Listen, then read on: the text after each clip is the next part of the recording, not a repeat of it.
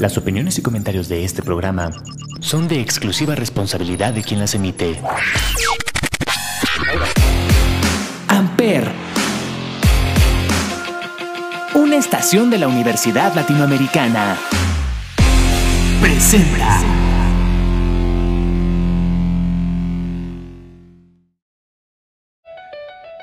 Just remember, I'm not a professional.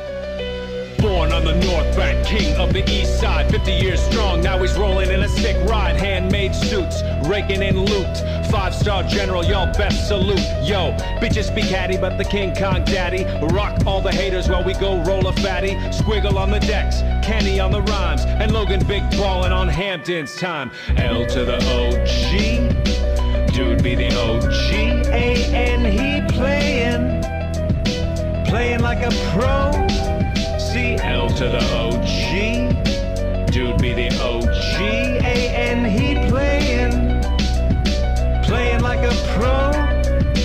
A1 ratings, 80k wine. Never gonna stop, baby. Fuck father time, bro. Don't get it twisted. I've been through hell. But since I stand dad, I'm alive and well. Shaper of views, creator of news, father of many, paid all his dues. So don't try to run your mouth at the king. Just pucker up, bitch, and go kiss the ring. L to the OG. Dude be the OG. A-N he playing. Playing like a pro. The OG. Dude be the OG.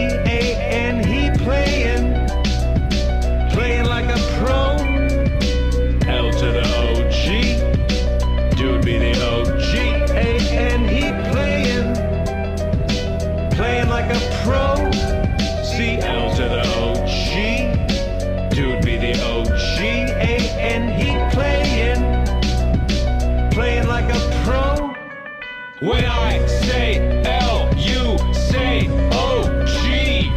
L to the L to the L to the L to the L to the L to the motherfucking OG. Hola a todos, bienvenidos a este podcast llamado 35 milímetros a través de Amper Radio de la Universidad Latinoamericana y como todos los jueves nos acompaña Olivier. Olivier, ¿cómo estás? Hola, Ismael. Como siempre, contento de estar en otro episodio de 35 milímetros por Amper Radio de la ULA. Así es, y recuerden que como todos los jueves eh, en este podcast hablamos de cine, hablamos de películas, hablamos de actores, actrices, directores y en esta ocasión vamos a hablar de la segunda parte de nuestro análisis de esta serie que acaba de terminar y que rompió pues, pues empezando por el Internet, Sí. porque la verdad fue una serie que Internet, eh, sobre todo Twitter, estuvo dialogando bastante. Yo estuve peleándome muchísimo con no ver nada de Twitter para no spoilear nada. Pero pues bueno, este es nuestro segundo análisis de Succession, la serie de HBO que acaba de terminar hace dos semanas. Pues sí, esta serie que, que fue tan popular y que realmente pues tuvo mucho éxito. La verdad es que no he escuchado ningún comentario negativo de la serie. Tal vez lo único que por ahí llegué a escuchar es que hay episodios en los que no se entiende de qué están hablando porque usan como un slang muy de ellos y además hablan de la bolsa y de las elecciones de Estados Unidos y Sí, algo, algo que Succession tiene muy preciso es que son tecnicismos eh, bastante accurate. Entonces, este, si no estás como muy familiarizado con, por ejemplo, posiciones jerárquicas en una empresa de, de este estilo o cómo funcionan los medios de comunicación, tal vez Succession te puede parecer un poquito pesada, pero yo siento que solita se va explicando. No sé si estás de acuerdo. Sí, y además son pocos episodios, ¿no? En los que hablan de negocios así tan clavados o de uno de la última temporada de las elecciones que también, pues muchos no entendían el, el proceso de Estados Unidos de las elecciones, entonces les hizo complicado entender qué estaba pasando. Pero sí, Sí. la verdad creo que tampoco es para tanto. Y ellos tienen una forma de hablar muy específica. La verdad no sé si sea una forma de hablar de los ricos en Estados Unidos, así como medio fresas. o lo hicieron para la serie, pero también usan como sus propios adjetivos, ¿no? Y De su jerga, ¿no? su jerga, sí. Pero bueno, el, epi- el episodio pasado, pues nos quedamos en el análisis del episodio 3 de la última temporada, la muerte de Logan Roy, que como mencionamos en ese momento, destruyó Internet, porque pues yo no recuerdo que Internet se haya puesto con ese tipo de reacciones desde tal vez el final de Los Soprano, desde Breaking Bad. O sea, no recuerdo un personaje que haya muerto en una serie que neta haya destruido Twitter. No sé si tú recuerdes alguno. Pues tal vez en Game of Thrones, porque hubo varios capítulos en la primera temporada que se, mueven, se muere este Ned Stark, ¿no? Este. Sí, o Joffrey, cuando se muere Joffrey. Joffrey, o la boda roja que se muere en un montón. Sí, yo creo que desde Game of Thrones no veía en Twitter una reacción similar. Pero bueno, nos quedamos en ese episodio. Nada más para recapitular tantito, eh, Logan Roy pues fallece en un avión y la última persona, digamos, con la que tiene contacto personal es Tom, el esposo de Siobhan, y pues Tom es el que les avisa por teléfono a los tres hermanos mientras están en la boda de Connor, el cuarto hermano. Sí, esta... Pues una curiosidad de esa escena es que, que Tom realmente, o sea, el actor realmente estaba por teléfono hablando desde Londres mientras grababan las secuencias los pues lo, todos los hermanos que estaban al teléfono para él estar recitando, bueno, no recitando, bueno, eh, diciendo sus diálogos al teléfono y que fuera todavía más realista la, la escena de él en el avión y ellos en el barco y este y pues escuchando, escuchando realmente la conversación, ¿no? En lugar de que estuviera nada más pues diciendo las líneas al aire, ¿no? Eso estuvo interesante. Eso está, está cool. Eh, es un episodio muy extraño porque los tres hermanos, bueno, los cuatro, reaccionan de una manera muy, muy particular. Eh, Roman es el que claramente está conteniendo todos sus sentimientos y no se quiere desbordar por, porque durante cuatro temporadas nos han construido que él es casi casi un niño sin, sin sentimientos y que siempre maneja todo a partir del humor. Eh, Kendall, por otro lado, pues es el que tiene que mantener como este papel ahora del padre, el que mantiene todos a flote. Y algo curioso es que solo ellos dos se logran, entre comillas, despedir de él por teléfono, ya que cuando llega Siobhan, pues ya es cuando prácticamente lo declaran muerto, ¿no? Sí, que de hecho Tom le habla primero a ella, pero ella, como están enojados, y ya llevaban rato de pleito, no le contesta. Y, y, pues ya él le habla a Kendall, ¿no? Es el que le habla. Kendall va a buscarla, sí. Pero Tom después le habla a Kendall, creo, ¿no? Porque no le contesta a Shift. Sí, es correcto. Y entonces ya, este, pues ya son Kendall y, y Roman los que se pueden despedir de su papá. Aunque también ya daban a entender que ya estaba muerto, ¿no? Yo siento que, que ya todo lo que le dijeron, pues realmente él, no lo escuchó, pero bueno, se pudieron desahogar un la poco. la hermosa le daba, pues, este, el protocolo de RCP, pero nada por protocolo, o sea, porque no podían dejar de hacerlo hasta que aterrizaran. Yo tenía entendido eso. Y pues la verdad es un episodio raro, ¿no? Porque empatizas mucho con ellos, pero se acaba de morir una de las personas más horribles que puede haber pisado la Tierra. ¿no? Pues sí, que es que es un buen, como todos los personajes. La verdad yo siento que había episodios que me caía bien, otros que me caía gordo. O sea, siento que todos tienen esa característica, ¿no? Que a veces te caen bien, a veces te caen mal. Sobre todo mal, ¿no? Pues sí, sí, la verdad es que sí. Y Logan, yo a veces lo entendía porque sus hijos sí se ve que eran unos mensos. Sí, son unos reverendos idiotas. Aprovechados también, como. Inútiles, sobre todo inútiles. Bueno, Siobhan no tanto, porque ya ves que Siobhan llevó la campaña política de este senador y, y, al parecer le iba muy bien. Más bien su problema es que era, es muy visceral y se dejaba llevar por su romance con Nate y por su odio con Tom, entonces, y su, y su siempre constante lucha de poder con sus hermanos, ¿no? Entonces ella es muy visceral, pero pues sí es bastante, pues al parecer era bastante buena en su trabajo, ¿no? Pues en eso de las campañas políticas, sí, ¿no? Ya que entra a la empresa o lo intenta, ahí como que nunca logró brillar realmente más que cuando salva de la demanda de esta chica por acoso. Ah, cierto. Que la convence a una chica, pues de que no, bueno, de que retire su demanda, ¿no? De que había hecho contra la empresa de los cruceros. Exacto. Y pues bueno, eh, como ya habíamos platicado, el contexto es que están intentando comprar eh, la empresa, eh, Royco y Waystar, a través de una otra, una segunda empresa noruega llamada, no, sueca, Sueca, ¿no? sí. suecos, llamada Gojo, que ahí está nuestro villano, Lucas Matson, y el siguiente episodio pues van justamente a, Sui- a Suiza, para, Suecia, perdón, sí, para... Creo- ¿Suecia Suiza? Creo que es- van a Noruega.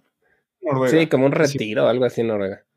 van como un retiro corporativo en el cual pues las dos empresas se van a conocer, pero en realidad es un episodio súper chido porque el título es genial, es La Lista, eh, en el cual pues el nuevo dueño quiere ver quiénes de Waystar los va a dejar en su papel o quiénes de su empresa son los que van a reemplazar, ¿no? Sí, Eh, y esto es creo que al, al día siguiente, ¿no? De que muere su Al papá. día siguiente, es, al día siguiente, sí. Entonces tenían ya, de hecho, él y quería ir, ¿no? Este, Logan iba a visitar a este cuate, este, al- a Skarsgård, Lucas Matson. Mattinson, y es, y es cuando muere, ¿no? En el avión que iba hacia, supongo que hacia Sue- Suecia, no sé, No. o Noruega. ¿Quién Así es. Algo, algo muy chido de este episodio es que es bastante cinematográfico, Sí, ya que pues las oficinas están literal o el retiro está como en un valle, en unas cabañas, pero la oficina principal de Matson está en una montaña. Eso es genial porque aparte a los hermanos los hospeda en unas cabañas miniatura, mientras que a, lo, cuando lo tienen que ir a buscar, pues tienen que subir una montaña, dando, ejemplificando justamente de que él es superior a ellos, ¿no? sí, lo, van a buscar hasta arriba en un teleférico, ¿no? Y yo creo que, por lo menos para mí, es el episodio más bonito en cuanto a la locación. Sí. Que la Y verdad cambia la piel.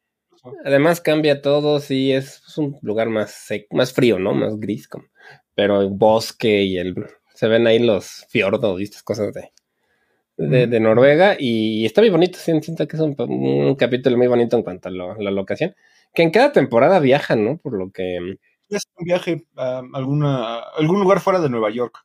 sí, ya, pues del mundo, ¿no? Porque eh, van a un yate que es un yate gigantesco también en una temporada. No recuerdo dónde estaban, si estaban, en Mar- no recuerdo dónde estaban, pero era un barquísimo, ¿no? Eh, era un yate gigante. Sí. Y luego van a van a Inglaterra a la boda de Shiv, ¿no? Y- A visitar a la mamá. Van a Y- Italia también, a la boda de la mamá. A Milán, sí, es correcto. Y por ahí van a visitar también a Matheson a su casa, que creo que también estaba en Italia o en Suiza, que estaba en medio de un lago que está bien bonita. Sí, creo que es Suiza. Y de hecho, de hecho son casi los mismos episodios con Italia. Eh, y aparte en este episodio es genial porque vemos, o sea, tú no lo sabes todavía a ciencia cierta, pero perfectamente puedes identificar a quién van a correr. Empezando por el más despreciable que es Hugo, eh, porque accidentalmente pues se sirve muchísima comida. Sí, Para ellos es algo despreciable, ¿no? Que, que seas como tan atascado. como muy desperdiciado, sí. Exactamente. Carolina ahí es donde juega un papel importantísimo porque ella rectifica que ella es la buena en su trabajo. Y aquí hay varios datos importantes. Eh, en una conversación entre Kendall y Lucas se da uno de los primeros avisos de que ninguno de los tres va a quedar en la empresa porque Lucas en una discusión le dice, ustedes tres jamás van a quedar aquí al mando porque son una banda tributo. Ah, sí. Ustedes no son los Beatles, son una banda tributo. Ese diálogo es extraordinario. Sí, la verdad es que Mattinson tiene diálogos muy, muy buenos, ¿no? Muy crueles, muy incisivos, pero muy buenos y... Muy incisivos. No, tal vez no crueles, solo muy corporativos, ¿no?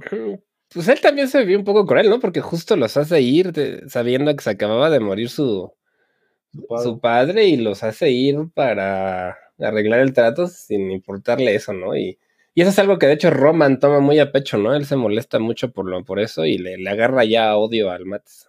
Sí, de hecho, otra cosa importante es que aquí eh, Roman y Kendall pues empiezan a confabular para tirar abajo el, el trato, porque ellos ven la oportunidad de que tal vez se pueden quedar con la empresa y lo hacen a espaldas de Shift, entonces generan una discusión con, con que es uno, de los, es uno de los momentos más tensos de la serie, porque están en, un risco peleándose entre los tres, y ahí es cuando Roman saca todos sus sentimientos, le mienta a la madre a, Lucas, y parece una escena donde están a punto de salir los golpes, pero creo que Roman es muy inteligente y Lucas también, y saben que golpearse haría que perdieran. Entonces no lo, de- no lo no dejan caer en los golpes. Y de hecho es una serie donde hay muy poca violencia física, ¿no? Es pura violencia verbal y psicológica. Eh, De esa hay mucha todo el tiempo, pero física, pues por ahí entre los hermanos se pelean así como medio de De sape. Ajá, de manotazo y de cocos, así nada muy rudo, ¿no? Creo que ni cachetadas hay ni nada. O sea, no. Bueno, se, No hay- Tom le da una cachetada A, a Greg, a Greg. hasta- y- Leve, sí. Y por ahí empujan a Kendall, ¿no? Creo que Ken... ¿Roman lo empuja o quién lo empuja? No me acuerdo. En su pero sí, sí, cumpleaños, que lo, lo- creo que fue Roman, ¿no? Lo empuja y ya se cae, pero... Ah, sí, fue Roman. Y lo empuja y lo tira, sí, porque ya estaba borracho. Pero realmente sí, la, la violencia es más bien psicológica y, y verbal todo el tiempo. Exacto. Entonces todo este episodio pues nos plantea eh, los primeros rasgos de que quieren tirar el, el trato para ellos quedarse en la empresa. Aquí también eh, pasa algo interesante que es que Shiv se empieza a confabular con Lucas Matson Ujú. Y ahí Lucas le confiesa algo que pues en el futuro será importante, que es que a su directora de comunicaciones eh, tiene como una relación muy ambigua con ella al punto de que le manda paquetes de su propia sangre. Sí, eso me recordó a True Blood. Y es que Skarsgård salía en True Blood. Era... De hecho, de ahí lo conozco yo, creo, de True Blood. La- Está rarísimo eso. Sí. O sea, le manda paquetes de su propia sangre en una, Ladrillos congelados, algo así dijo. una connotación erótica y pues Shiv se da cuenta de que esta chica en cualquier momento podría demandarlo por acoso. Entonces le empieza a dar consejos de pues qué debería hacer, ¿no? Y Skarsgård es cuando se da cuenta de que puede confiar en ella. Sí, que ahí se nos olvidó mencionar que cuando muere Logan, este, la empresa o el board, como dicen, nombra a CEO como co-CEOs a Kendall y a Roman Para que sustituyan al papá y entonces Shiv se molesta mucho porque la, pues, la abren, literalmente la abren. Ella quería que la, que la incluyeran y que fueran tres y pues, la, la, la abren y se quedan ellos dos y la, la empiezan a hacer a un lado, ¿no? Poco a poco la ignoran y ya no le hacen Sí. caso y eso ella lo, pues se enoja y es por eso que empieza a apoyar más a, a Matheson. A Lucas, exacto. Y bueno, el siguiente episodio es sumamente importante porque es la noche previa a las elecciones, eh, en la cual Tom y Shiv deciden hacer una fiesta en su propia casa, bueno, en su departamento, para pues toda la gente importante de, de Estados Unidos. Y yo creo que es posiblemente la mejor pelea de la historia de esta serie, ya que por fin Tom decide sacar todo su enojo contra Shiv en una escena muy genial porque toda la gente está dentro de- del departamento y ellos se salen al balcón y hay un vidrio, ¿no? Porque toda la gente puede ver que se están peleando, pero parece que están aislados del mundo. Eh, y se dicen las cosas más terribles de todas. Sí, yo creo que es la, la, bat- la batalla, bueno, la pelea más violenta de la serie en cuanto a lo que se dicen los personajes y, sí, sí, es bastante, pues se destrozan Tom y Shiv el uno al otro, pero fuerte, ¿no? Aquí ya medio parecía que se iban a reconciliar un poco y, y se dan una pelea gigantesca, ¿no? A mí, a mí lo que sabes que es lo que más me enoja de toda la serie y que en esa escena lo, lo especifican mucho. Al pobre perro lo siguen teniendo encarcelado. Sí, ¿Por en una como jaulita en medio del departamento, sí, a mí En también. un corral, un corral, ¿no? Para perros. Y también por ahí aparece un conejo y la tienen igual. Es el de los hijos de Kendall. Algo los hijos ¿no? de Kendall. Y sí, cierto, eso también es un detalle que siempre me molestó. ¿Para qué tienen un perro si le van a tener ahí en un corral en medio de un departamento? Y no es un corral el grande, o sea, es un corral como un metro por un metro. Y más ellos que son millonarios, ¿no? O sea, sí, está- Exacto. Eh, y pues bueno, tienen esta pelea, se dicen las cosas más terribles del mundo, pero algo interesante es que eh, Tom termina la discusión diciéndole que la ama. Sí. O sea, que esa es la diferencia entre él y ella, que por lo menos él sí la ama y ella no. Es que durante toda la serie, pues Shiv, para empezar, se casa con él porque él le pide matrimonio en el hospital, ¿no? Justo cuando su papá acaba de tener un infarto cerebral, que es el primer capítulo. Y Sí, como que. Shiv le dice que sí, pues un poco por Por la tristeza Ajá. o el, eh, la situación tan estresante que está viviendo. ¿no? Ajá. Y luego en su noche de bodas le dice que quiere un matrimonio abierto, ¿no? Y además le confiesa que le puso el Sancho con el ex. Con Nate. ¿no? Nate se Nate. llamaba. Ajá. Un tipo de bar, ¿no? También le pone el cuerno con un tipo del bar- de un bar. Ah, también con Es- un cuate de un bar, sí, cierto. Sí, ahí le pone el cuerno, es como la segunda temporada. Ajá, y le dice eso así de, en la noche de bodas, ¿no? Le dice, quiero un matrimonio abierto. Exacto. Y luego O sea, todo, que- todo el tiempo está como dando a entender que quiere un hijo, que pues que quiere algo, como o sea, como que si sí la quiere, ella todo el tiempo lo, lo abre y lo abre y lo abre, hasta que pues ya Tom termina también ya enojado, ¿no? Y pues muy, muy sentido con ella. Exacto, y al final Tom termina la pelea, se mete al departamento y los corre a todos de una manera maravillosa. Muy sutil, muy educado, pero prácticamente les dice, ya es de noche, ya váyanse a su casa, ya no quiero nadie aquí, yo me voy a descansar.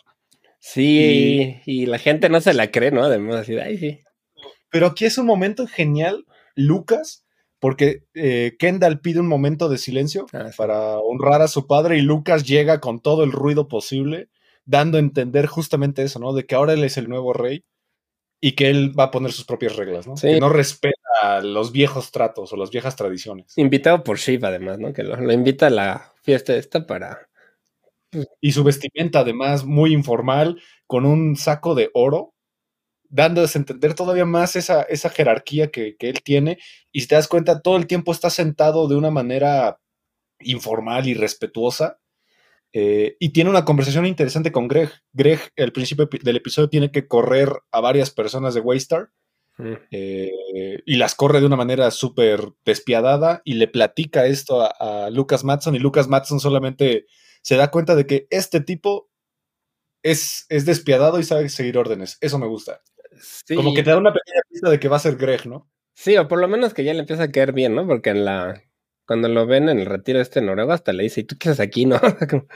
¿Quién eres? Sí, y ya como que después lo le empieza a caer mejor y, sí.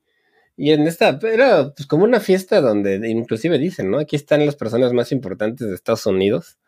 Decidiendo quién va a ser el nuevo presidente. Y le dice a Shim, ¿no? Y tú me estás, este, pues prácticamente quemando con todos diciendo que van a correr ya de la, de ATN y, y además aquí ya se sabe que ella está embarazada, aunque no le ha dicho a nadie. Y, Tom le dice que tú no serías una buena madre, ¿no? Le dice. Sí, sí, sí. Porque tú no, sabes sentir amor. Tú no. Casi, casi le dice, tú eres una persona sin sentimientos. Sí, justo cuando ya sabe uno que ella está embarazada, pero nadie más en la serie lo sabe y, y, sí se ve cómo le, le duele ese comentario, ¿no? Exacto. Eres incapaz de amar. Eso le dice. Eres incapaz de amar. Grandioso, grandioso argumento. Eh, y el siguiente episodio es, es brutal, porque aparte toda esta temporada lo marcan perfectamente qué va a pasar cada episodio, ¿no? El siguiente episodio son las elecciones políticas. Para mí es el episodio de Roman. Sí, es donde Roman está más crecido, ¿no? Como que se siente más importante, más poderoso, porque él es amigo del candidato republicano, ¿no? A la, o amigo entre comillas, pero por lo menos tiene ahí una relación con él. Sí, es el, nazi, el que todo el mundo dice que es el nazi, ¿no? Este Menken. Menken, y entonces él está muy, pues muy crecido porque sabe que este cuate, pues quiere que Etienne lo, lo apoye y entonces está, pues prácticamente lamiéndole un poco los, las botas a, a Roman, ¿no? Para que lo apoyen en la elección. Exacto, mientras que Sheep apoya a Jiménez, que es el otro, es el contrincante. Y aquí nos damos cuenta de una verdad muy cruda, ¿no? O sea, de que realmente las elecciones no las hace el pueblo. Prácticamente la gente poderosa son las que están decidiendo a su conveniencia quién va a ser el próximo presidente.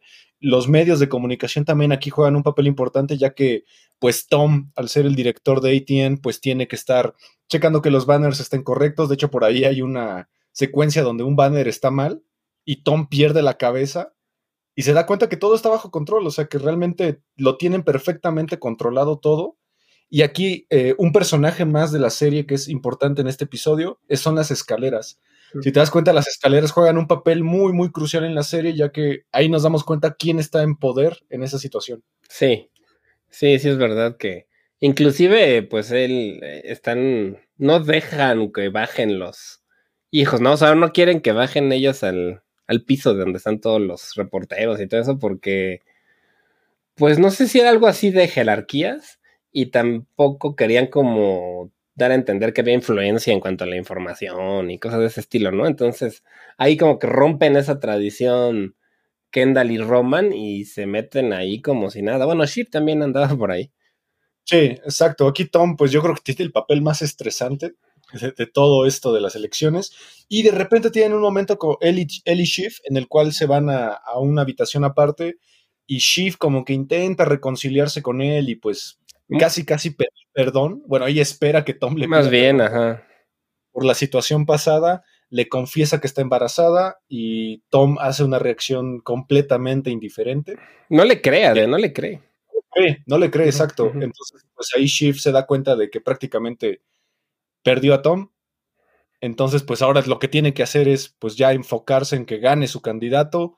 Y aquí empieza una situación muy, muy interesante en la cual eh, empieza a pactar con este tipo, eh, su exnovio, Nate, el que está junto con Jiménez, y eh, Kendall es el que está completamente indeciso en que no sabe a quién apoyar, porque por un lado, Jiménez le vendría bien para apoyar a su familia. Recordemos que sus hijos y su, esposo, su ex esposa, pues son, bueno, se va a entender, ¿no? Que son extranjeros. Pues sí, es que, bueno, adoptados y así. Son adoptados, algo así, algo así lo dan a entender. Y por el otro lado, si gana Mencken, pues no le vendría bien a la gente extranjera, ¿no? Muy, muy parecido a Joe Biden, Donald Trump. Sí, fue, yo creo que fue una, analogía de esas elecciones, ¿no? Porque también pasa algo, pues similar, nada más que aquí lo voltean, porque no con qué estado conecta, no, con cuál se, se quema un edificio de bol, Minnesota. Minnesota. con las boletas de votación o con los resultados y entonces eso hace que el candidato, este, el, republicano, quede arriba en, en, pues, los resultados porque pues, se quemaron las, este, las urnas o lo que fuera y, y entonces lo aprovechan ellos para decir, ¿qué hacemos? ¿Le, declaramos ganador o nos quedamos neutrales esperando a ver qué pasa? Porque saben que van a apelar esto, que va a haber este pues, esas demandas electorales y cosas de esas, donde el otro candidato probablemente termine saliendo ganador después de toda esta bronca, ¿no? Entonces, como que unos quieren quedarse neutrales como Schiff y Roman es el que está presione y presione para que declaren ganador al, al, republicano, que es el que les prometió que iba a bloquear la compra de la de, Gojo. Ajá, alegando, pues que, bueno, como en monopolios o cosas de ese estilo, ¿no? Por cosas legales la iban a, parar. Exacto. Digo, si alguien no entiende cómo funcionan las elecciones en Estados Unidos, es un sistema bipartidista en donde cada estado representa un puntaje. Entonces, pues, el que llegue a 72 puntos, si no me equivoco, gana. Eh, se declara el ganador. Sí, y es por población, ¿no? Mientras más población pues tenga, más votos tiene el estado, más puntos tiene. Más puntos, más bien. Sí, es un sistema extraño, ¿no? Porque puede ser que un candidato tenga más votos eh, de personas, pero aún así pierde porque gana, este, el otro gana más, los estados más grandes, ¿no? Por ejemplo. Es el primero, si no me equivoco, es el primero que llegue a los 72. Entonces, por eso hay, hay estados que valen muchísimo. Entonces, por eso se los pelean bastante. Eh, eh, Minnesota es este estado, no me considero Minnesota, creo que sí eh, o Wisconsin, no me acuerdo, que tiene este accidente, entonces pues ahí hay una pelea entre si declararlo o no, entonces Kendall para poderse decidir le pide a, Siobhan que, hable con Nate y dé cierta información, Siobhan obviamente le miente, pero antes que eso tiene una conversación con Greg muy interesante, es increíblemente buena. Lo intenta intimidar, ¿no? Le, intenta, este, pues sí, intimidar y hacerla como que la que esté de su parte. O lo mata. O lo mata, ¿no? Pero se ve tan falso, o sea, como que siento que es lo más patética que se ve ahí la Shiven. Yo estaba desesperada. ¿Y a quién se le estás diciendo? A la peor rata de, la al más traidor, al, al, más doble bando que hay en la serie lo estás amenazando de muerte cuando sabes que tiene información privilegiada, ¿no? Además, porque él sabe, eh, lo que pasa es que él ya sabe que ella está del lado de Matheson porque él después de la fiesta esta sale con ellos, con Matheson, y pues ahí se entera de los chismes. Entonces él ya sabía y Kit quería callarlo, ¿no? Que no, que no dijera que ella ya estaba con él, con, el, otro bando y pues lo trata de intimidar. Pero se ve, se ve chafa, ¿no? O sea, no, no le salió. Exacto, entonces pues Kendall le pide este favor a Siobhan, se da cuenta de que lo engañó, porque eh, como buen paranoico que es eh, Kendall, confirma la información por teléfono, se da cuenta de que es mentira, y en ese momento todo funciona sin diálogos, a través de un vidrio, otra vez a través de un vidrio, en el cual Greg se pone a platicar con Kendall, mientras vemos a Siobhan cómo los va mirando a través del, del vidrio, y solamente vemos que Siobhan va siguiendo la mirada a Greg mientras se mete Kendall a la habitación a mentarle la madre Y esa mirada entre Greg y Siobhan es mero cine. Sí. Sin diálogo. Sin diálogos, puros gestos y miradas. Y pues sí, pura actuación. Sabes qué está pasando sin necesidad de que digan nada, ¿no? Y la verdad creo que en esta temporada Siobhan sí lo hace muy bien. Esta... Eh, Sara Snook. Sara Snook lo hace muy, muy bien. Creo que, que, es en la temporada en la que más luce, ¿no? Porque sí tiene muchas, muchas escenas muy, muy buenas. Exacto. Entonces, pues aquí Kendall, al sentirse traicionado por Siobhan, decide apoyar a, Ken, a Roman. Hacen que declaran ganador a Menken y pues así eh, es cuando Siobhan se da cuenta de que la última opción que tiene es eh, apoyarse completamente en Lucas Matson. Y así termina ese episodio. Qué gran episodio. Sí, sobre todo esa parte del, de cómo la, la cachan, ¿no? Porque se ve en su rostro de ya valí, ya me cacharon, ya la, ya. Sí, sí, sí, se ve totalmente ya derrotada, completamente derrotada. Y ya es aquí donde los hermanos, pues todavía con más razón la, pues la hacen todavía más a un lado, ¿no? Prácticamente la mandan a volar. Exacto, ya no pueden confiar en ella y Kendall lo sabe. Y bueno, vámonos con el penúltimo episodio, que es el episodio más triste, yo diría, de toda la temporada Sí. y de toda la serie, posiblemente toda la serie. Sí. Eh, nos saca una lágrima más de uno sí. y el funeral de Logan Roy, en el cual eh, lo van a hacer, si no me equivoco, en la Catedral de San Patricio, que es la catedral más grande de Nueva York, o la más famosa, eh, donde se casó Talía, por cierto. no lo sabían. Bien. Eh, pues el funeral, pues como Roman ya estaba muy alzado, él decide ofrecerse para dar el discurso de honor a su padre. Todo el, el inicio de, del episodio lo vemos muy practicando su discurso, muy alzado, muy imponente, muy confiado en sí mismo. Por el otro lado, Kendall tiene una pelea con su ex esposa porque ella le, le avisa que va a sacar a los niños del estado porque cree que no es seguro. Hay muchas protestas en la calle por eh, la victoria de Mencken y pues tiene esta discusión con ella de que lo, la va a demandar, de que no puede sacar a los hijos sin su permiso.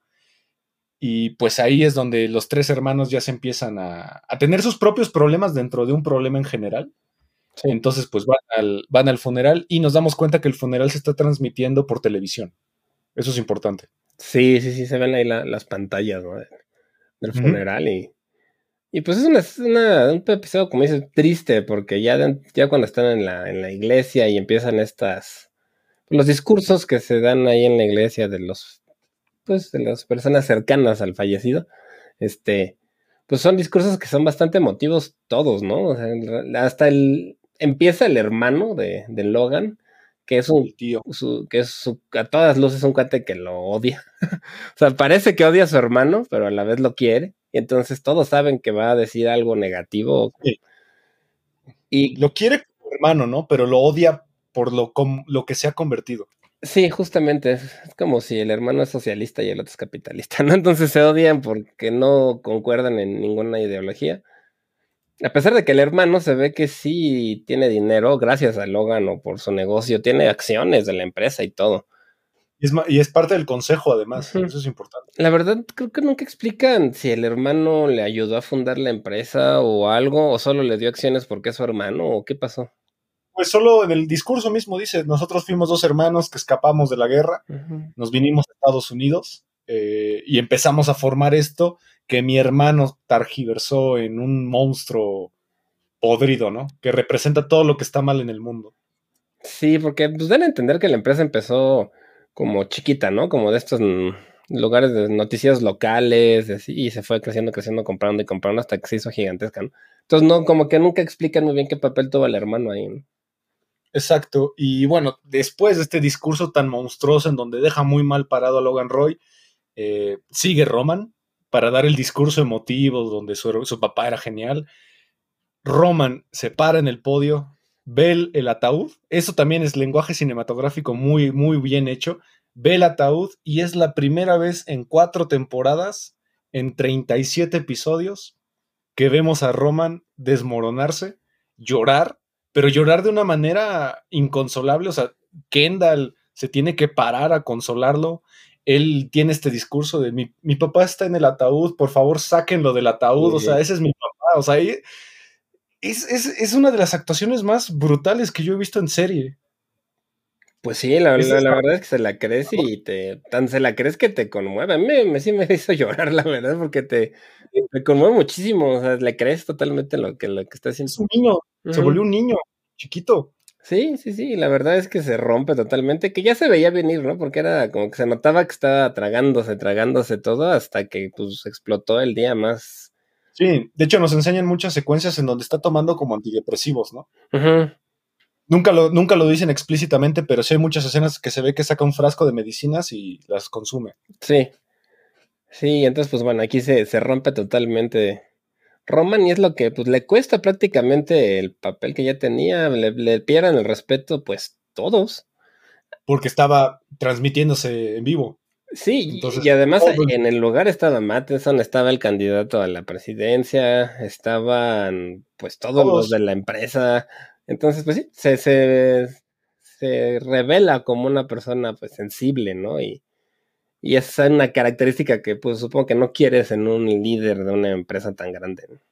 Exacto. Entonces Kendall tiene que eh, reemplazarlo, tomar el control de la situación, da un muy buen discurso, deja muy bien parado a su papá. Eh, después pasa a dar un discurso muy frío, o sea, literal cuenta una historia de que cuando éramos niños eh, estábamos jugando en el, patio y mi papá salía a decirnos que nos calláramos y era el momento más aterrador de nuestra vida, cuando nuestro papá tenía que salir a regañarnos. Sí, pero ya después dice otra cosa que, pero que cuando él quería era muy cálido y salía el sol, ¿no? Decía, pero cuando él nos dejaba entrar, este, salía el sol y era como muy cálido y era como algo que ellos esperaban con muchas ansias que el papá se los dejara acercarse a él, ¿no? Y, a mí me gusta mucho este episodio porque en los discursos, creo que es la primera vez que conoces a Logan como persona. Es cuando dan detalles más profundos de su vida, de lo que. Porque por ahí hay detallitos, ¿no? Hay una secuencia donde están en un. en la casa de Connor, ¿no? Y que él sale de la alberca y tiene unas cicatrices en la espalda. Y te da a entender como que sufrió, ¿no? Que algo grave le pasó porque tenía un montón de cicatrices en la espalda, pero no habían dado mucha, mucha información. Y aquí ya te, enteras de que él se sentía culpable porque este, su hermana había muerto de polio, ¿no? Y él, y él creía que él la había contagiado cuando salió del, de la escuela, ¿no? Se sale de un internado, una cosa así, y regresa y su hermana chiquita muere al poco tiempo y él siempre se echó la culpa de haberla matado y tú te enteras de eso a través de su hermano, ¿no? Y de que, de que estuvieron en un barco también semanas ahí varados y luego pues de Kendall lo ves ya como un líder, ¿no? Lo ves como este, te hace, te hace cambiar un poquito la perspectiva de, ok, sí, o sea, sí es cierto que este cuate será lo que sea, pero sí es cierto que es un tipo que actuó, que creó, que generó miles de empleos, que mueve la economía mundial, o sea, es un cuate que, pues sí, tenía muchas cualidades, ¿no? Sí, creo que Kendall es el que dice prácticamente, eh, mi papá es el monstruo que todos necesitamos. Sí. Que este, necesita este país para seguir existiendo. y le gustaba el mundo, dice, entendía el mundo y estaba a gusto con él, ¿no? Exactamente. Eh, otra secuencia también importante de este episodio es que Chauvin tiene una discusión con Lucas Matson porque ella le recomienda que si compra Waystar tengan a un presidente o un CEO americano para que pues las empresas se sientan más cómodas con eso y ella se postula para ese puesto y Matson le dice algo que literal es un fatality. Sí, solo que me preocupa un poco que estás embarazada. Sí, porque en este capítulo es en el que ya le revela a sus hermanos y pues ya todo el mundo sabe, ¿no? Inclusive la, su mamá nada más de verla sabe, ¿no? sí, sí, y le, dice, qué triste que no me hayas contado, ¿no? Sí, este, y sí, justo el Mattinson se ve muy, este, pues sí, misógino aquí, ¿no? La verdad es que la, Pues tal cual se nota que él no quiere que sea Chauvin, además de porque está embarazada, que no, eso lo dice después, ¿no? Que no le convence, siente que es muy impulsiva, autoritaria, que lo va a tratar de eh, obligar a hacer cosas que él no quiere, ¿no? Y entonces él quería que lo dejaran en paz prácticamente. Sí, tengo demasiadas, dice un discurso genial, tengo demasiadas ideas como para que todavía me vengan a tiborrar con más, ¿no? Exacto. Sí. Eso es muy bueno. Y este episodio termina, pues literal, con Roman metiéndose a una de las manifestaciones, también puro cine. acaba de perder a todas las personas que podía manipular y, ser, sentirse superior, entonces se va a la calle a insultar y a, enfrentarse con gente que él cree que todavía puede manipular, que son la gente común, ¿no? Y termina con una golpiza. Sí, era algo así como antifa, ¿no? De ese estilo de... Yo siento que era de ese estilo de movimientos de Estados Unidos, algo así como, como Antifa o Black Lives Matter, algo como una combinación de esos movimientos. Y yo ahí sentí que la verdad se quería suicidar, o sea, quería que lo mataran a golpes. O sea, yo es lo que sentí. Yo sentía más que necesitaba como una sensación otra vez de poder porque lo había perdido. Por eso le empieza a mentar la madre a todos. De pues ustedes no se dan cuenta lo que yo hago y son una bola de, de gusanos que no me entienden y nunca me van, nunca van a saber lo que yo he vivido, lo que yo he sentido, lo que yo he visto. E, y hasta es una situación que el ambiente, la música, las luces y todo te hace sentir que va a pasar una tragedia, ¿no? Sí, porque, o sea, sabes que esa gente, si se entera quién es, pues la va a matar a trancazos, porque pues son, son agresivos, ¿no? Ese, tipo de manifestación en Estados Unidos es con gente que es bastante agresiva y, y pues este bye prácticamente se les puso enfrente para ver quién le pegaba, ¿no? Y pues fue de... Yo pensé que sí se lo iban a tranquear, pero pues no, la verdad es que la serie, como ya habíamos dicho, ¿no? No es una serie de... No es tipo de series. De ese tipo de series de melodrama tan así nomás. No una serie trágica mm, físicamente, tal vez. Pues sí, no hay, no, hay ese estilo de, tragedias, pero sí me dieron, yo dije, chin, ya, ya ahorita se lo van a tranquear, pero durísimo. Y por ahí, pues realmente nada más le da como un codazo a un cuate y ya, ¿no? O sea, le abre como la ceja y ya tampoco fue para tanto, ¿no? Pero. Exacto. Y ahora sí, vámonos al final de la serie. Una hora y media nos prometieron y qué qué pedazo de episodio. O sea, es, uno de los finales más excitantes que hay porque hay de todo en esta serie. Comenzamos con eh, Kendall y Siobhan enterándose que su hermano está perdido, Roman. Está perdido porque después de la, de la manifestación nadie sabe dónde está y los dos lo necesitan para pues, ponerse de su lado, ¿no?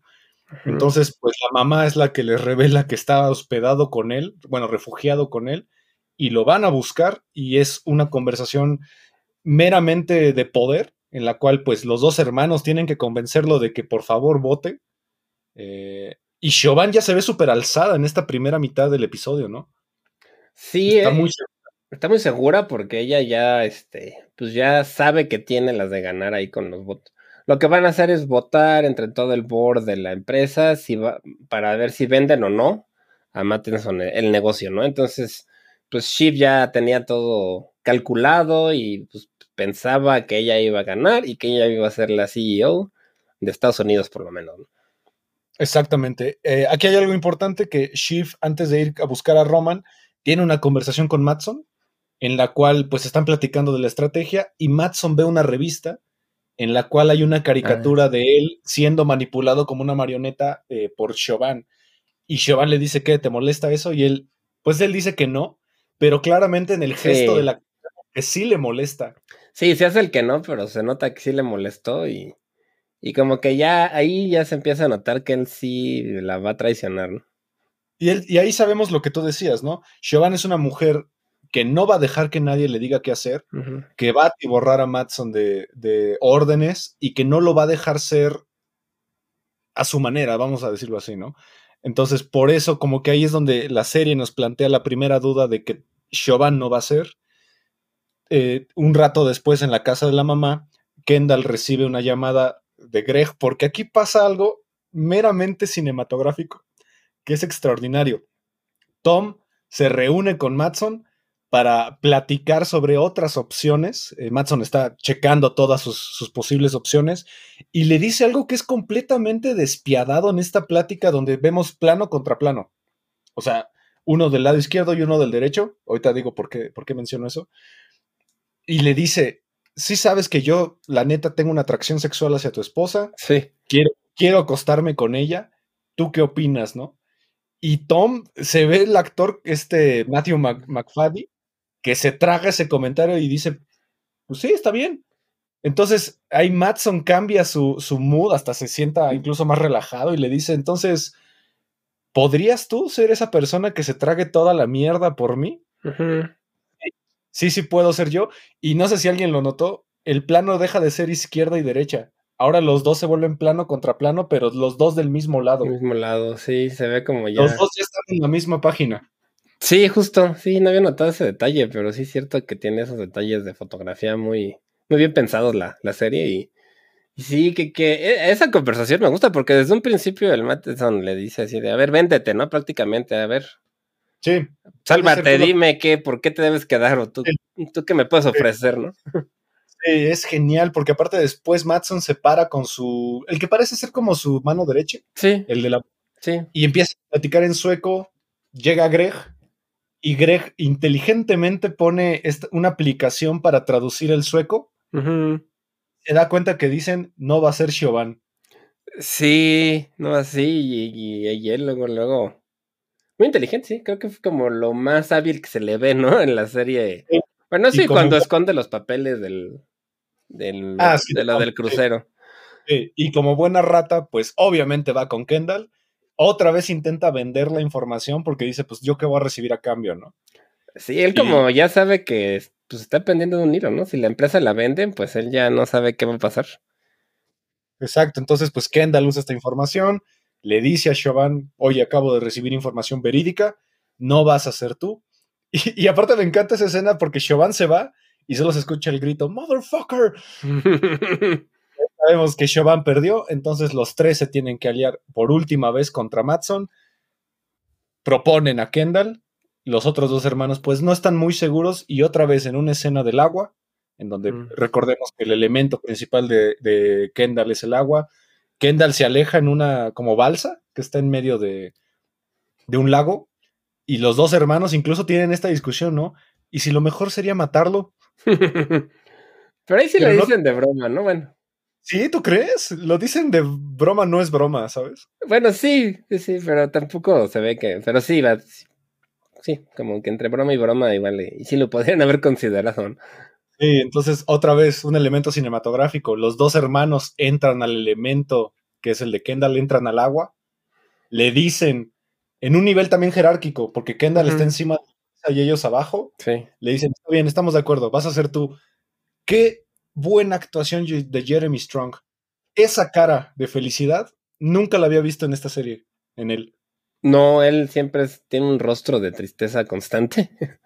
Ah. Y sí, sí, la verdad es que ahí se ve este, muy, muy contento y, y además de por qué él va a ganar, también eh, se ve esa hermandad entre ellos, ¿no? Se ve, se empiezan a llevar bien por unas horas y empiezan a jugar como niños, ¿no? En que se, se van a la cocina de la casa y empiezan a buscar comida y a preparar tonterías y a jugar, ¿no? Y, y eso hace que, pues que los veas en su dinámica de hermanos, ¿no? Como, como eran cuentas, a lo mejor cuando eran niños, ¿no?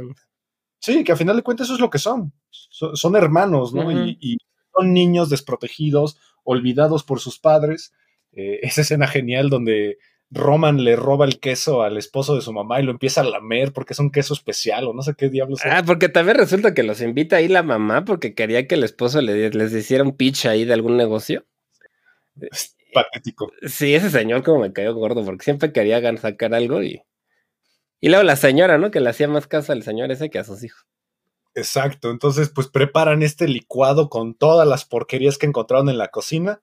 Es la bebida especial del rey Mm. Eh, dato curioso, Jeremy Strong en la vida real sí se bebió eso. Sí, con todo el bajo de Shiv. Y, y, es una escena donde parece que la serie toma un respiro y te presenta, en vez de una situación tensa, te presenta una situación en la cual pareciese que todo va a salir bien, ¿no? Sí. Como un. Avientan ahí un anzuelo para que te la creas que a lo mejor ellos van a, siempre sí se van a llevar bien y van a lograr quedarse con la empresa entre los tres, ¿no?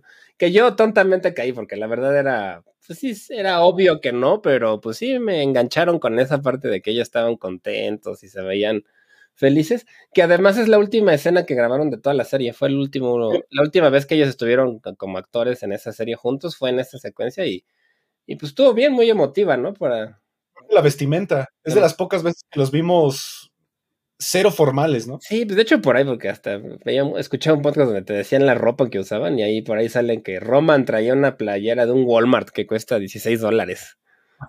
entonces, pues, o sea, era así como de, pues ya lo más corrientito que es el que pudo haber traído. Sí, la gorra de capitán también que traía Kendall. Este, tiran al final la, la bebida esta en la, en la cabeza.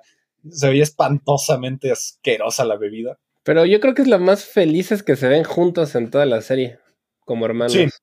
Es, es la única dinámica en sí que tienen los tres de hermandad, porque ni siquiera cuando fallece Logan se ven, se ven unidos, o sea, como que cada quien estaba llorando. Pues por una ahí esquina. una secuencia en la que se abrazan entre todos, pero tampoco tan.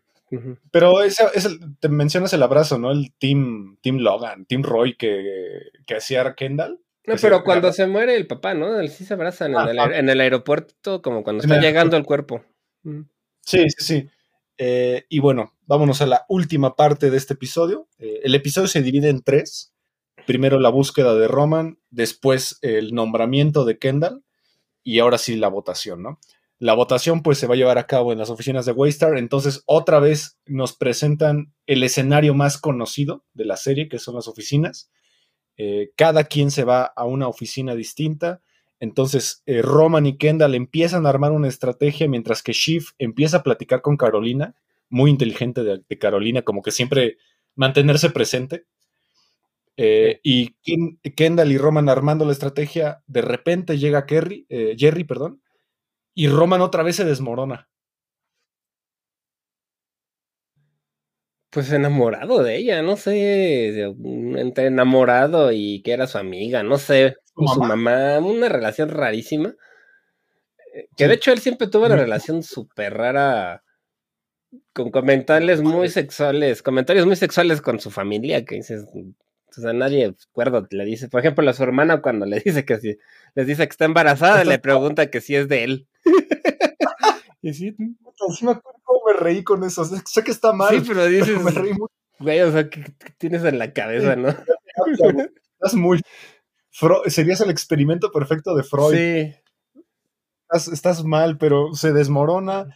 Y ahí pasa una secuencia muy rara porque le pide a Kendall que lo abrace y lo lastime para poderse escapar de la junta. Y le abre la herida, pero es un abrazo que aparte dura un buen rato, dura como unos un minuto tal vez. Y, y sí lo está, se, se ve la fuerza de Jeremy Strong como de verdad lo está lastimando. Pues es que Roman es, un, es masoquista, ¿no? Es un cuate masoquista que Sí. pues realmente pues, se prendía de que abusaran de él y que le dijera groserías la Jerry y que lo tratara como niño. O sea, es un cuate que era masoquista. Entonces yo creo que esa parte del dolor, él tal vez pensaba que lo iba como a sacar de esa trauma. tal, tal vez por eso se metió a la protesta. Bueno, igual, de hecho, no, no. Buscaba. Buscaba Y dolor, buscaba ¿sabes? ese dolor para pues, salirse del, pues sí, de la, escapar de los sentimientos realmente. ¿no? Exacto, entonces, pues bueno, al final eh, se reúne el consejo, eh, confirman que Stewie, que es este tipo que ya habíamos platicado de él, eh, sí está de su lado, entonces es Stewie, eh, Frank, eh, los tres hermanos, eh, ¿cómo se llama el que estaba inválido ya al final? Sandy, el tío y otros tres personajes que realmente nunca presentan bien quiénes Sí, son. hay como otros accionistas. ¿no? Accionistas empiezan a votar y están empatados 6 a 6. Sí, Y la última en votar tiene que ser Chauvin.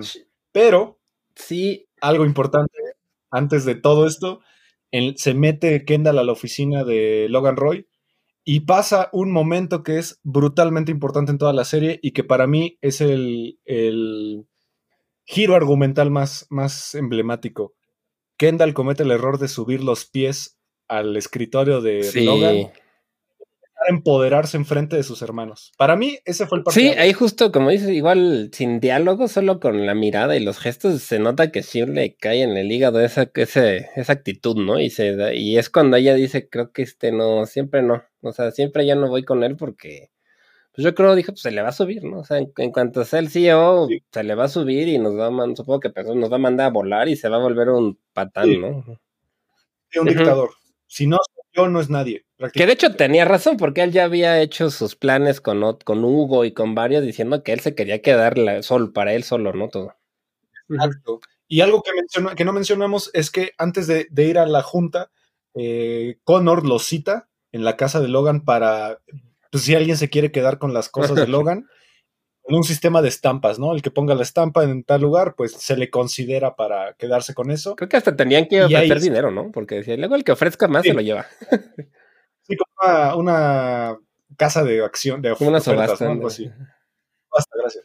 Y ahí es cuando Connor les presenta un video de una última cena que tuvo con Logan, Jerry, Frank y Hank, en donde vemos una cara completamente distinta de Logan Roy, humano, un humano, que está haciendo chistes, poesía, canciones, riéndose, teniendo un contacto con esta Kerry que le está acariciando el brazo, o sea, nunca habíamos visto a Logan Roy así. Y como dato curioso, los tres hermanos no sabían de esa escena y las reacciones de ellos son reales. Sí, sí está, la verdad está muy bonita porque te, digo, ahí, te en esos capítulos te dan un poquito de ver cómo era Logan fuera del negocio y, y no era un monstruo. No, era un, pues ahí se ve contento, están cantando, está recitando creo que un verso, no sé qué estaba haciendo. Pues presidentes, de todos los presidentes. Estaba diciendo como una poesía y luego cantan y, y a mí lo que me gustó es que el único que está ahí es Connor, que uno pensaba que era el hermano al que no pelaba el papá y era el que estaba ahí en esa escena donde se veía que estaban los amigos de Logan de verdad. Sí, y aparte el hermano que realmente nunca estaba interesado en la empresa, ¿no? El que más bien le pidió dinero para sus propias cosas, ¿no? Que tenía un viñedo o algo así. Sí, pues que tenía pues, su rancho y cosas así. Y este, y sí, ahí se ve que, que a lo mejor te daban a entender que lo habría, porque en la parte de la empresa no lo pelaba, pero sí, este. A nivel personal. A nivel personal, porque además él es el que sabía este, que ya había comprado una tumba, qué quería para su funeral. O sea, Connor se ve que sí tenía un contacto más personal con su papá. Sí, y el segundo era Roman, que Roman, pues sentimentalmente estaba más atado al papá, pero siento que el papá lo usaba a su favor. Como que no le importaba a Connor. O sea, se dejaba disfrutar con Connor, pero a, Roman le interesaba su relación sentimental para usarlo en su favor. Sí, me gustó, me gustó esa parte en la que te dejan ver un poco al, Logan más humano y, y no este, tu señor que sí era un asco de persona, pero bueno, tenía su lado humano también. Exacto, entonces volvemos a la situación de la votación. Siobhan es la última que necesita votar y de repente se sale de la habitación.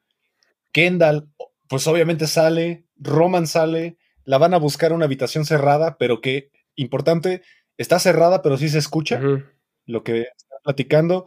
Roman empieza ya casi casi a rogarle, lo cual es la situación más patética de Kendall, perdón. Sí. Es la situación más patética. Le está rogando, por favor, vota por mí, por favor, por favor.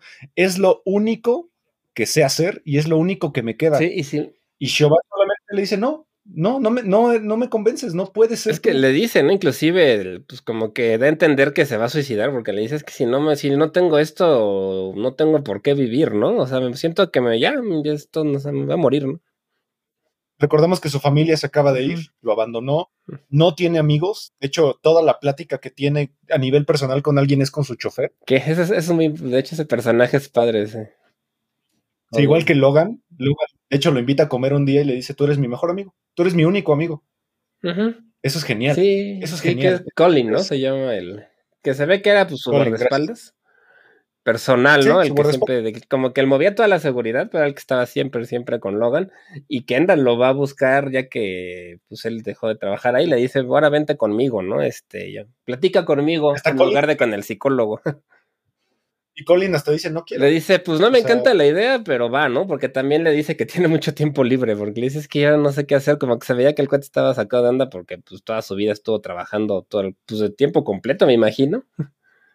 y más de todo el día. Y entonces como que no sabe qué hacer. Exacto, entonces pues tienen esta discusión. Roman pues se mete a la discusión porque sabe perfectamente que se va a empezar a descontrolar Kendall. Y ahí vemos al Roman más mierda que puede haber le empieza a tirar comentarios sobre sus hijos. Y antes que eso, le empiezan a tirar mierda sobre si recuerdas que tú mataste a un niño y saliste impune. O sea, vas a ser el CEO que mató a un niño. Bueno, no bueno, chavo, pero sí. Sí, sí, sí. Y luego se echa para atrás, ¿no? Les dice que, que, fue una. Cuando les confiesa eso, fue como una secuencia en la que igual se unen los hermanos. Sí, en Italia. En Italia, en la boda de la mamá, ¿no? Y, y este, y entonces ellos lo ven como una traición más, ¿no? De, o sea, no, o, o, nos mentiste y no pasó, que es horrible, que nos hayas engañado, o sí pasó y nos estás mintiendo ahorita, que es igual de horrible, ¿no? Entonces, sí, porque lo empiezan a negar, lo empiezan a negar. No, no es cierto, todo fue mentira, fue una estrategia. Y ahí es cuando los dos ya dicen, nah, este güey ni siquiera mentalmente está bien. Y ahí Roman le tira la mierda más dura. Tus hijos son de chocolate, ni siquiera son tuyos. Y aparte la agresión física que tienen entre los dos es patética. Como que le pita la cabeza, ¿no? Parece que le quiere quitar una máscara. Como si le quisiera sacar los ojos o algo. Está bien raro. Está horrible porque aparte todos están viendo. Recordemos que en las oficinas de Waystar todas las oficinas son transparentes. Y también por ahí como que empuja a Shiv y, ya, y sabiendo que está embarazada y entonces, pues sí, es una pelea pues de estas como, así como de hermanos, pero ya se ve que sí está enfurecido, ¿no? Sí, entonces Siobhan se, se logra escapar. Eh, Kendall y Roman se terminan peleando en el piso. No vemos golpes en sí, otra vez, no, es una, no es violencia física realmente. Y ahí es cuando Roman eh, se sienta en la mesa, Kendall por última vez le empieza a decir, creo que tú y yo podemos armar algo, creo que sí lo podemos rescatar, bla, bla, bla. Y ahí Roman tiene el mejor comentario, güey, somos una mierda y solo hemos creado mierda. Sí. Ya, ya basta. Sí, bullshit, ¿no? Dice, we are bullshit. O sea, somos como una mamada, sí.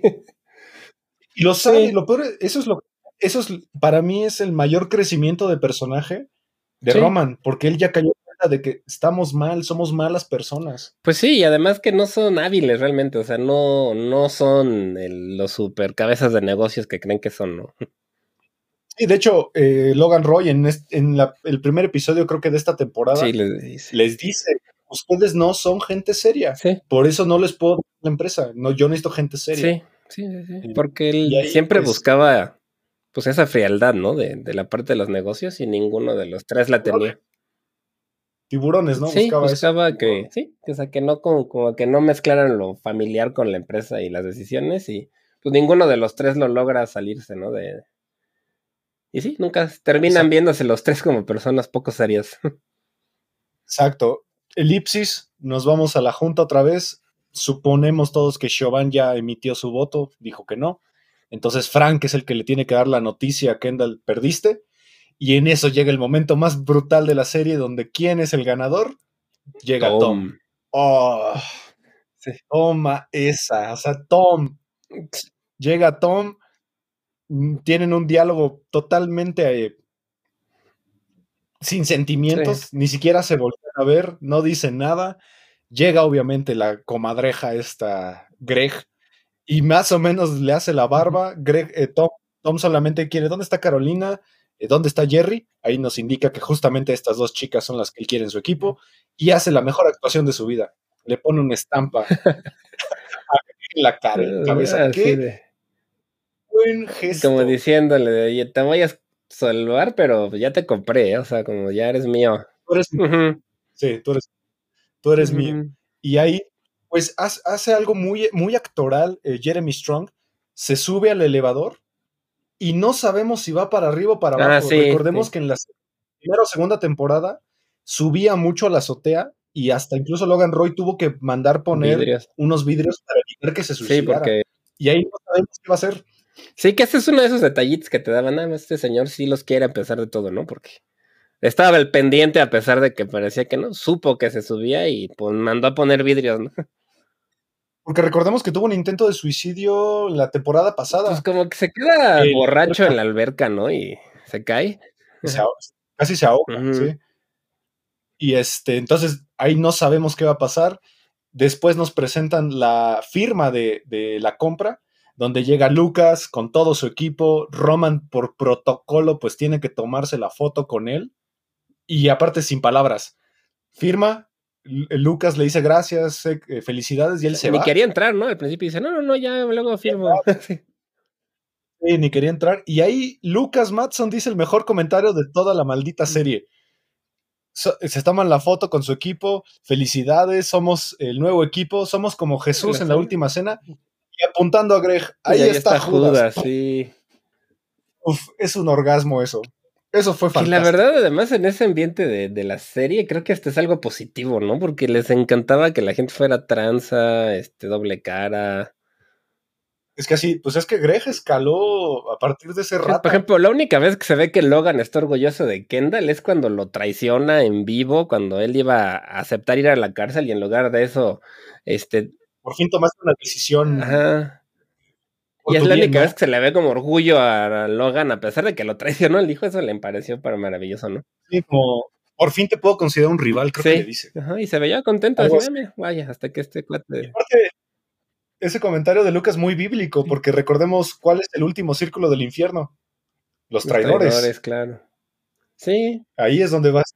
Los traidores es lo peor que puedes hacer. Pero a la vez, pues te dan a entender que va a estar bien, ¿no? O sea, sí va a tener un puesto alto, yo creo, en la, en la empresa, aunque va a estar pues, siempre de lame huevos de, Exacto, de Tom. De Tom. Exacto. Ahí sale Tom de la junta, eh, le dice a Chauvin que su auto lo está esperando abajo y ahí nos vamos a las tres eh, realidades. Kendall termina con, bueno, primero Roman. Roman termina en un bar, solo, tomándose un martini, cosa que es, el, es la bebida característica de Jerry. Ah, sí. Dato importante.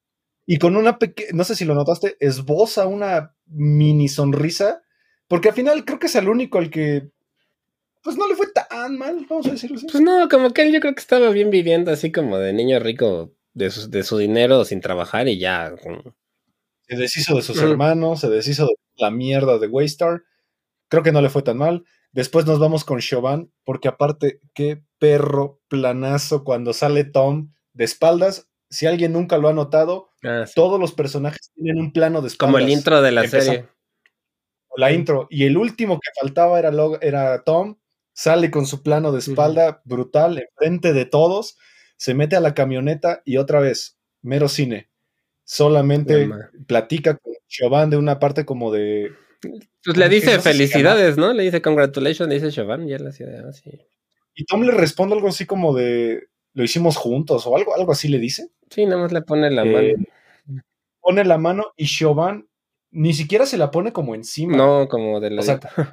lo, toca, lo toca, pero no lo toca con afecto, solo lo toca como. Con resignación, sí ahí es donde nos damos cuenta de que Chauvin se acaba de convertir en su mamá, lo que más odiaba. Sí, sí, sí, que va a vivir a la sombra del CEO de la empresa, pues con la esperanza de tener un poco de poder por lo menos, ¿no? Sí, con hijos abandonados, porque eso es lo que le dijo a ¿no? Yo no voy a cuidar a mis hijos con tal de estar aquí. Sí, sí, sí. Convirtió en su mamá. Y por último, el mejor plano de toda la serie, Kendall caminando solo con el guardaespaldas atrás, Colin. Nos lo vemos acercarse a la bahía donde está el mar. Y, aparte aquí, a ver tú qué opinas. Mucha, la serie termina con él sentado viendo al mar. También hay un plano de espaldas también ahí. Espaldas, y mucha gente dice que el final hubiera sido más revelador si hubiera terminado como medio en, en el barandal, casi casi apuntando hacia adelante. Pues hubiera sido. No, creo que estuvo bien. Me gustó que dejaran todo abierto para que ya cada quien se haga sus propias ideas, ¿no? Y, pues eso. Porque si no, tal vez hubiera sido demasiado obvio. Que dice que el actor Jeremy Strong sí se quería aventar, pero que el Colin, el, actor, le dijo: No, no, no, si eso no está en el guion, no te pases, ¿no? No, y aparte. Te vas a, te vas a lastimar en serio, ¿no? Porque es frío, según yo, el mar ahí en Nueva York es completamente sí, helado. Sí, que, el, que se llama Scott Nicholson, el actor que le hace Colin, que él o como que lo, lo, agarró para que no se aventara, pero que Kendall sí se quería aventar a ver si pegaba la cena, ¿no? Sí, y otra vez Kendall termina con su, con su elemento, el agua, y aquí vamos a decir ya lo importante, ¿por qué la serie se llama Succession? Pues era realmente, pues, te dan a entender que es la sucesión, ¿no? de la del liderazgo de la compañía, del cambio de líder, de CEO, de, pero pues realmente no hubo esa sucesión. Sí, sí hubo, claro que sí. Pues quién fue la, bueno, o sea, no dentro de la familia, ya fue fuera. Sí, también. Logan Roy crió a unos hijos sin amor, sin afecto, con una esposa ausente. ¿Y quién se quedó la empresa? Tom, que entre él y Chauvin no tienen amor y van a criar a unos hijos sin amor. Esa es la asociación. Bueno, sí, si lo, que, desde ese punto de vista. Lo que, heredaron, lo que heredaron fue una familia disfuncional. Eso es lo que se hereda. Esa es la asociación. Pues sí, bueno, sí, la verdad no lo había visto desde ese punto de vista, pero sí, sí, puede ser. La verdad es que sí, porque todos. Como que se vuelve a, a retomar el círculo que Logan empezó, ¿no? Eh, con, ya con los, con los hermanos de adultos. Exacto. ¿La mejor serie que has visto en tu vida? Híjoles, no, no Yo- sé, pero sí está cerca. Yo estoy entre Better Call Saul, que me parece que es una serie perfecta, no le veo ni un solo hueco, Dark y esta. Hijo, a mí me gusta mucho Breaking Bad también. A Serias. Breaking Bad también se me hizo muy, muy buena también. Pero A mí Breaking Bad, que el final no me, no me a mí satisfizo. sí me gustó. Al final sí, sí, me gustó también. Que también era obvio, creo, que se iba a morir Heisenberg, ¿no? Pero, pero pues sí, la verdad es que en cuanto a escritura, realización, pues todo, dirección, actuación, sobre todo actuación. Creo que sí es la No serie mejor actuada que he visto porque todos actúan increíble, no hay uno malo, todos son muy buenos. No hay ni un, no hay ni un mal episodio. No, y no hay ningún mal actor y está muy bien hecho todo. Entonces, en ese aspecto yo creo que sí. Sí es una, una excelente. Sí. Y además, mucha gente vi en Twitter que la calificó de, machi, de machista porque pues Chauvin pierde, pero pues al final Jerry y Carolina son las dos mujeres que salieron súper bien paradas. Sí, eso es, la verdad es que sí. o sea, es- en, toda la empresa, pues siempre hubo mujeres en posiciones altas. Y Chauvin fue víctima de sus propias decisiones. Sí, la verdad es que Chauvin sí, Si no hubiera sido porque ella misma se metió el pie, la- tal vez lo hubiera hecho mejor. Y Loga, pues tenía. Pues sí, era un tipo que se veía que se aburría de las esposas y las cambiaba por otras este, rápido o en cierto. Porque salen ahí cuatro, ¿no? O cinco, cuatro. las cuatro cuatro. en el funeral.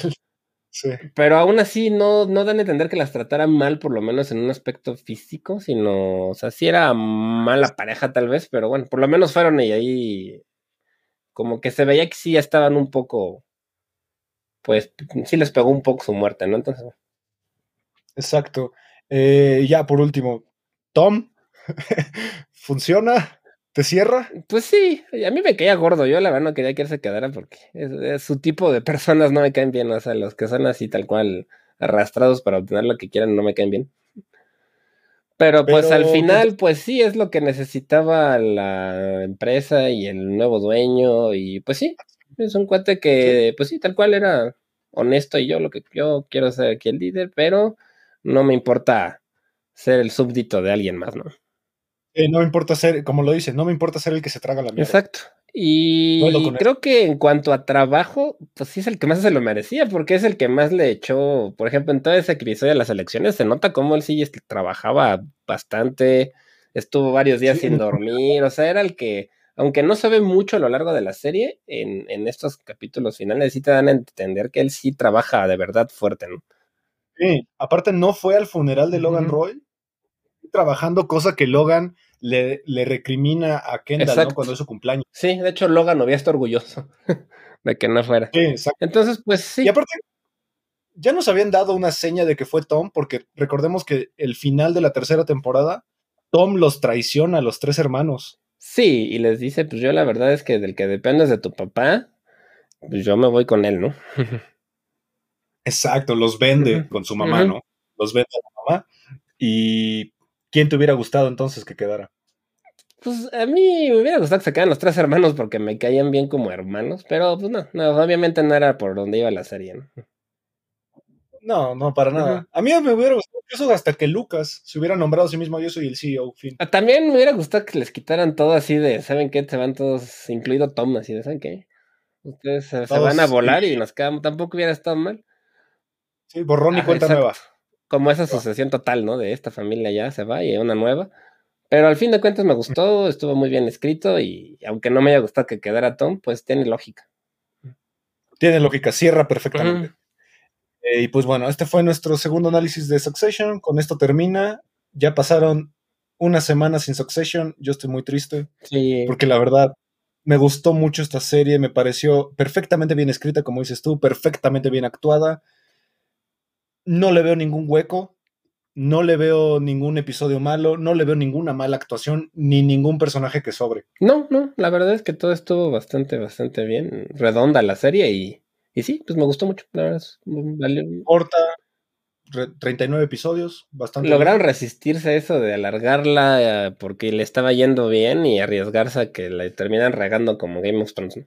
Entonces, No, quedó para la historia. Entonces, creo que estuvo bien. Les debe haber costado trabajo decir, ¿sabes qué? La acabamos aquí en lo alto en lugar de querer explotar y explotar, ¿no?